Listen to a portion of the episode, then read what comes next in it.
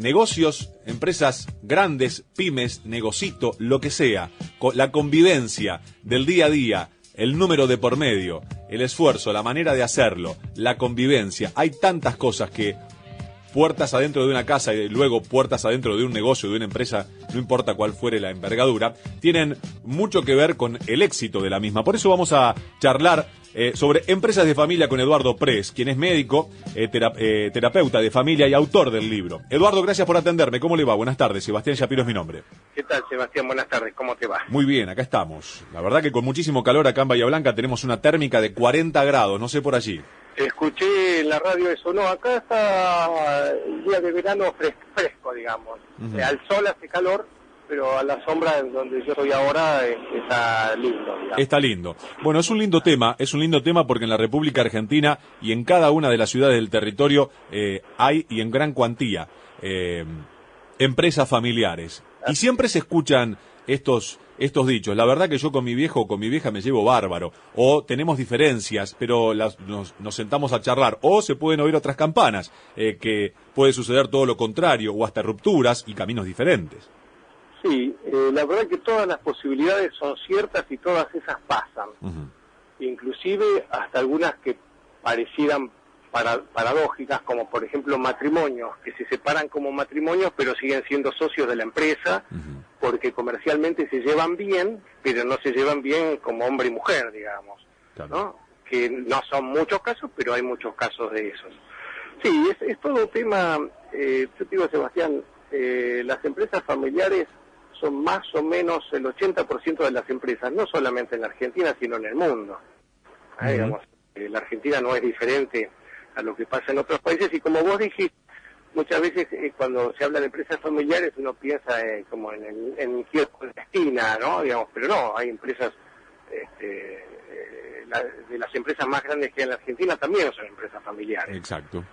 Corporaciones, pero bueno, la mayoría son pymes, la verdad es esa, este, y que además son el soporte de la economía del país, ¿no? este, las empresas que sacaron adelante la Argentina en el 2001, en la crisis del 2001, fueron las empresas familiares. Seguro. Este, y... Pymes empujando, ¿no? ¿Y cómo, cómo se empuja eh, de igual manera, aunque algunas veces sea difícil aunar criterios, este, pero eh, siempre en, en esa mesa de diálogo o en ese diálogo, no importa este, la ornamentación, pero digo diálogo mediante. ¿Cuáles son las charlas que usted propone eh, cuando eh, convoca a la gente de empresas familiares? Mira, hay un tema este, que a mí me consulta permanentemente. Digamos, si yo tengo que decir, digamos, este, yo tengo que como que sintetizar en una palabra que cuál es el, el tema crucial de las empresas de familia es el desgaste emocional en general, en la mayoría, la mayoría de las empresas funcionan, digamos, el negocio funciona, les va bien. Pueden tener un año más malo, un año más bueno, digamos, pero la gente vive de su laburo y viven, digamos. Pero el desgaste emocional es tremendo, es enorme, porque hay un esfuerzo este, para zanjar las diferencias, para eh, las discusiones, en de por qué esto así, por qué esto no, porque ustedes siempre, siempre, este, eh, son discusiones históricas, ¿no? Digamos, son discusiones que se arrastran a través de la historia, por lo que tienen una carga emocional que no se encuentra en otro tipo de empresas, ¿no? Eh, como, eh, digamos, para bien y para mal, ¿no? Yo suelo decir, digamos, en, en las empresas que no son de familia, el gerente de finanzas no se emociona porque el dueño de la empresa tuvo un nieto. Claro este, porque además eh, en la empresa familiar el padre de ese nieto puede ser el gerente de finanzas, ¿no? Entonces este, se dan ese, digamos, ese, ese tipo de, transacciones emocionales, diría. ¿Y cuáles son los, los, términos, eh, de acuerdo a las charlas y seguramente a la pregunta y la interacción que ha tenido con, este, con, con su platea, eh, que socavan más una relación empresarial y básicamente de familia? Que usted lo, toma como los comunes denominadores más, este, más frecuentes. Veamos, la competencia del padre con el hijo varón, ¿no? Este, puede ser el mayor, digamos, este, eh, y viceversa, ¿no? Hay una competencia en el sentido de vos todavía no estás preparado, yo soy el que sabe, y el hijo que dice, vos, vos estás atrasado, tu pensamiento es antiguo, yo traigo lo nuevo y no me das cabida. Digamos. Después la rivalidad entre hermanos. Eh, la, rivalidad, la rivalidad entre los hermanos de siempre fuiste protegido, a vos siempre te, digamos, eh, y cuando se producen ciertas alianzas, por ejemplo, el padre con uno de los hijos, la madre con otro de los hijos, y entonces este, hay como como conflictos cruzados donde este, no se toman los temas esenciales. Por ejemplo, supongamos que el padre tiene un, problema con la mamá. En términos, hablamos de empresa, no a nivel personal. Seguro. Entonces, Pero algunas veces es difícil zanjar este, eh, las relaciones madre-padre, padre-madre, hermanos. Es, muy, es muy difícil. Sí, y no, y no llevar las conversaciones también en, en momentos... este eh, de recreación, de familia, digo, almuerzo, cena, yo, yo, Este, en general, yo, le yo primero le digo a la gente que en todos los libros, incluido el mío, siempre aconsejamos los consultores de empresa de familia que no hay que confundir la empresa de la familia y no hay que llevar las cosas de un lugar al otro. Eso está bien que uno lo diga, pero es muy difícil de hacer. Y yo trato de aliviar a la gente, porque la gente por ahí se esfuerza en no hacerlo, no le sale y se siente mal por eso. Claro. Eh, pero es muy difícil. A, nosotros nos resulta muy fácil decirlo. Sí, en la práctica, en la práctica seguramente la, la frialdad la frialdad de los números como de, como de cualquier empresa algunas veces se entibia un poco por los sentimientos y por lo y por los pensamientos y por la unión y por la unión de los integrantes, ¿no? Sí, yo lo que digo, miren, vamos a hacer una cosa, vamos a marcar un camino, vamos a marcar una tendencia, un objetivo, sabiendo que cumplirlo al 100% es imposible. Entonces eso a la gente la alivia porque siente una menos, menos carga de que, por ejemplo, en el medio de un asado del domingo discuten un tema de empresa. Yo le digo, mire, traten de no hacerlo. Hmm. Pero si pasó, pasó, mala suerte. ¿Qué van a hacer? Digamos, eh, tratar de llevar las cosas en su debido momento y lugar. Claro, sabiendo que a veces no se puede, porque por la urgencia, entonces, el, digamos, cuando les pasa, si saben que de alguna forma tienen permiso, entre comillas, como para poder hacerlo de vez en cuando, eso les genera alivio a la gente. Estos conceptos sobre, eh, nos habíamos quedado en el asado, en esa discusión de tratar de evitar el asado simbólicamente, ¿no? En una comida familiar. Y, luego, eh, poder, eh, ¿cuáles son los tips fundamentales que usted les, les aconseja a quienes integran una empresa familiar para, bueno, para tener un clima de lo más cordial, ¿no? Sí, eh, me parece piola la pregunta que vos me haces, porque es muy habitual encontrar este, consultorios, bibliografía, artículos que se habla de los problemas que hay en las empresas familiares, que la gente que tiene empresas familiares los conoce perfectamente, y pocas veces se habla de qué, qué se puede hacer con eso.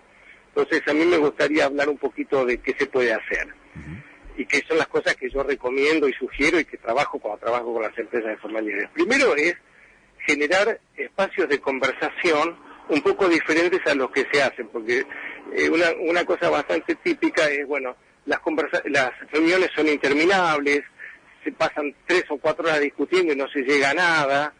Entonces, este, hay que generar espacios de conversación más acotados, con agenda, con, sabiendo los temas que se van a tratar y poniendo obviamente este, la mejor disposición a escuchar al otro y esperar que el otro termine para hablar. En fin, al comienzo a veces necesitan la ayuda, digamos, que uno participa, yo participo de esas conversaciones, de esas reuniones donde se hablan de temas de trabajo y los voy ayudando a generar un hábito de conversar diferente. Digamos que cada tema tenga un principio, un fin y, ese fin que sea en qué quedamos y, y, la, y la palabra fundamental de, de de esas reuniones es la organización, en todo sentido. Por supuesto, sí, sí, sí, sí, sí, tiene, digamos, eh, prever qué se va a hacer, inclusive hasta dar un, tiempo acotado. Bueno, nos vamos a reunir de tal hora a tal hora y esta es la agenda del día y si es posible que haya un responsable de que eso se cumpla de esa manera. Optimizar el tiempo. El, el otro tema muy importante y que es un tema habitualmente eludido por varias circunstancias en las empresas de familia es conversar lo que yo llamo transición de la dirección. Generalmente en una empresa familiar hay alguien que la creó, que eh, digamos y tiene a, hijos o hay dos o tres generaciones trabajando en la empresa y digamos, cuando hay más de una generación, siempre la idea del retiro del que está más arriba está presente. Y este, como habitualmente eso está asociado a decadencia, este, deterioro, este, se elude conversar sobre esto. Y yo digo que el proceso de la transición de la dirección es un proceso vital y no mortal, y hay que hacerlo cuando todos están bien sanos y vivos, porque cuando la gente está muerta es mucho más difícil negociar con los muertos. Sí, empieza, empieza a aparecer esa palabra de ¿qué hubiese hecho sí? Claro, entonces este, está pasando un tren al lado mío, así que este, por eso el ruido. se nota, se nota, ahí está. Ahí está el trencito, muy lindo.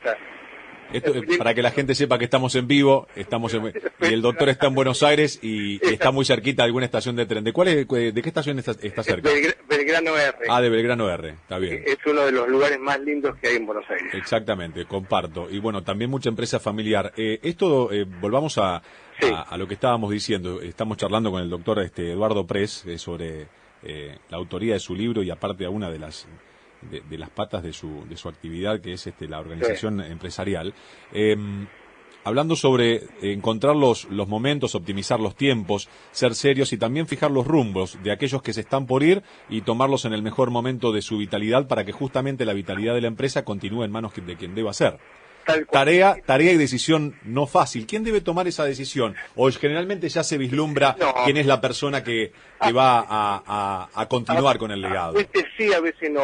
Mira, yo estoy en el medio de una reunión de trabajo. Una persona me comentaba hace un ratito mm. este, de una empresa de gente conocida de ellas que son este, padres y, bueno, cuatro hermanos, donde este, el tercero es el que tomó la posta sin discusión, digamos, como que todos era como que se cayó de maduro. Fue naturalmente. Naturalmente. Hay otras que no, este, que, que no es tan natural y hay que buscar siempre el consenso. Yo digo, suelo recomendar este, que las decisiones se tomen por consenso porque inclusive cuando se hacen por mayoría y minoría, la minoría siempre se queda con afán de revancha. Sí, aparte con ese sabor amargo y si la y si esa minoría no son dos, sino que en una empresa donde tiene mucho personal, mucho recurso humano, son varios, eh, el de, el, el desgano y el disgusto siempre va a estar latente. Sí, sí, sí, y eso siempre repercute en, eh, en una menor productividad, menor rentabilidad, desánimo, desmotivación. Entonces, pero para, para digamos, hay, hay un trabajo, hay, hay un trabajo que hay que hacerlo casi casi en conjunto, ¿no? Que es poder conversar, por eso digo, digamos, cuanto con más tiempo eh, de anticipación se trabaja sobre la transición de la dirección, hay más tiempo para poder discutir todas las cosas que están en juego. Pero al mismo tiempo, para que una empresa familiar eh, sobreviva y subsista, tienen que trabajar bien. Y para trabajar bien tienen que profesionalizarse y que esto este, muchas veces uno encuentra en empresas familiares y pymes como que se trabaja con mucha improvisación.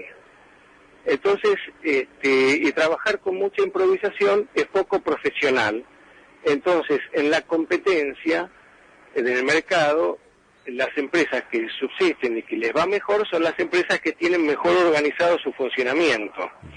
Y eso no solamente tiene que ver con organizar la familia, sino con organizar los procesos de gestión, que tienen que estar en manos de gente profesional, que pueden ser de la familia o no.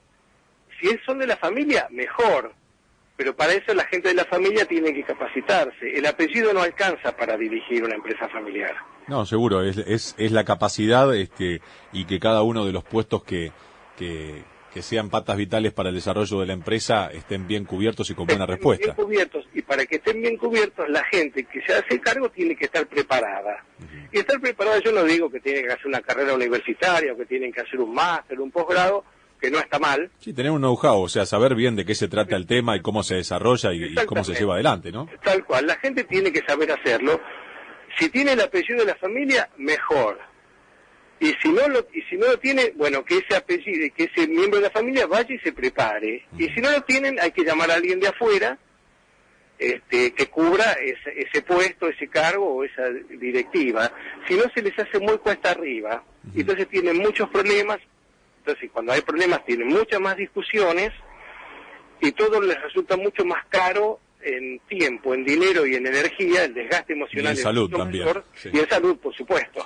Por supuesto. Entonces, digamos, este, hay cosas para hacer. Este, yo, por supuesto, a mí, yo vivo de mi trabajo, o sea que me interesa difundir mi trabajo, y, pero digamos, más allá, digamos, de que puede sonar como que yo vendo mi trabajo, muchas veces la gente, las familias que tienen empresas de familia, sobre todo en un momento, en algún momento necesitan una ayuda de alguien, ese tercero, que no está comprometido emocionalmente con lo que está sucediendo, entonces eh, puede tener un punto de vista que los ayude. Muchas veces... Una, objetividad extraída de, los sentimientos que estábamos hablando hace un ratito, ¿no? Sí, a veces los padres me dicen, pucha, me dicen, pero bien me lo dicen, ¿eh? digamos, cariñosamente me dicen, Claro, vos le dijiste lo mismo que les digo yo, pero a vos te dan bolilla y a mí no. Claro. Y entonces, bueno, ese es el lugar del tercero, digamos, del consultor, que tiene esa facilidad de que es más escuchado a veces que el propio padre. Eh, doctor, ¿cómo ve la, la, empresa, la pyme, la, o la empresa familiar, no importa si es pyme o si es un poquitito más grande o más chica, eh, en, su, en su vasta trayectoria, eh, dando charlas, cursos, recorriendo el país, en líneas generales, ¿cómo, ¿cómo lo ve? ¿Hay profesionalismo? ¿Hay mucho más empuje que profesionalismo? ¿Cuál es su punto de vista? Bueno, por, por, ahora todavía hay mucho más empuje que profesionalismo, pero el hecho, por ejemplo, que vos me estés llamando para hablar de esto, ¿no? en la radio de Bahía Blanca, indica que hay un interés creciente. No, por supuesto. ¿no? Entonces yo, digamos, esta conversación yo la tomo como una muestra de que hay un proceso, está pasando otro tren, eh, eh, eso habla de la buena frecuencia de los trenes en Belgrano R, por lo menos, así que felicitaciones. a veces, pues, si, uno tiene, está con el auto esperando la barrera, es un poco complicado. El clásico garrón del tren, ¿no? Sí, porque lamentablemente todavía hay barreras en pleno... En pleno eh, sí, en pleno Buenos Aires, ¿no? Sí. O, en 2012, ya casi en 2012. Es una barbaridad, pero ese es, otro tema. Ya hablaremos de la, de, la urbanización. Este, ya me perdí de lo que No, que estábamos, hablando de, la importancia de, difundir no solamente su trabajo, sino también esto de, poder hablar sobre la, eh, el profesionalismo y que usted lo tomaba como, este, como un buen puntapié charlar para toda Bahía Blanca y la región, ¿no? en un medio tan importante como este. Si yo tengo que hablar por mi experiencia, yo vengo de dar, eh, estuve dando una charla de en la ciudad de Mendoza, otra en la ciudad de San Rafael. Vengo eh, en diciembre eh, de dar una charla, charla quiere decir estar este, todo el día, ¿eh? Toda una jornada, en la ciudad de Posadas, con gente, te digo, 100 personas en uno, 140 en otro, 120 en otro. O sea, hay una avidez, hay un interés muy fuerte en este momento este, por querer, digamos, por la gente de las empresas de familia querer saber. Me parece bárbaro, digamos, yo no soy el único consultor que hay en empresas de familia, ojalá haya trabajo para todos y que todo y que, y que digamos, este, todas las cosas vayan mejor. Yo veo un buen momento en ese sentido. Este, eh, por otro lado, insisto, digo, no, no es por, no es por eh, digamos, pero la aparición del libro mío, que la editorial se haya interesado en publicarlo ahora, también es un indicador del interés que despierta. Si no, no hubiera publicado. No, no, aparte es un, habla las claras de la cantidad, como usted decía, que es un motor importante que impulsa el país, la, la empresa familiar, la empresa pyme, no importa la envergadura, pero bueno, eh, sí se trata de mejorar desde todo punto de vista quienes quieren bien, no solamente a su familia, sino también a la actividad que realizan. Entonces, eh, eh, charlar con, con alguien de, este, de, su, de su conocimiento y de su trayectoria me parece que es muy constructivo, por eso el llamado y le agradecemos muchísimo que nos haya atendido. Doctor, le deseamos que pase un, esta última semana de la mejor manera posible que tenga un excelente 2012 pleno de trabajo.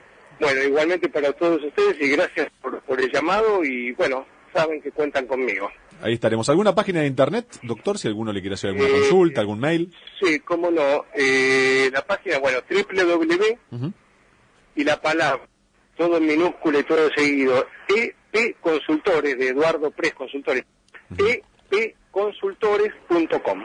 Perfecto. Allí me encuentran. Eduardo, eh, un abrazo a la distancia, éxitos, mucha salud y mucho trabajo para el año que viene. Igualmente para todos ustedes y para toda la audiencia. Muchísimas gracias, Eduardo. Un abrazo grande. Adiós. Eduardo Pres es autor del libro Empresas de Familia.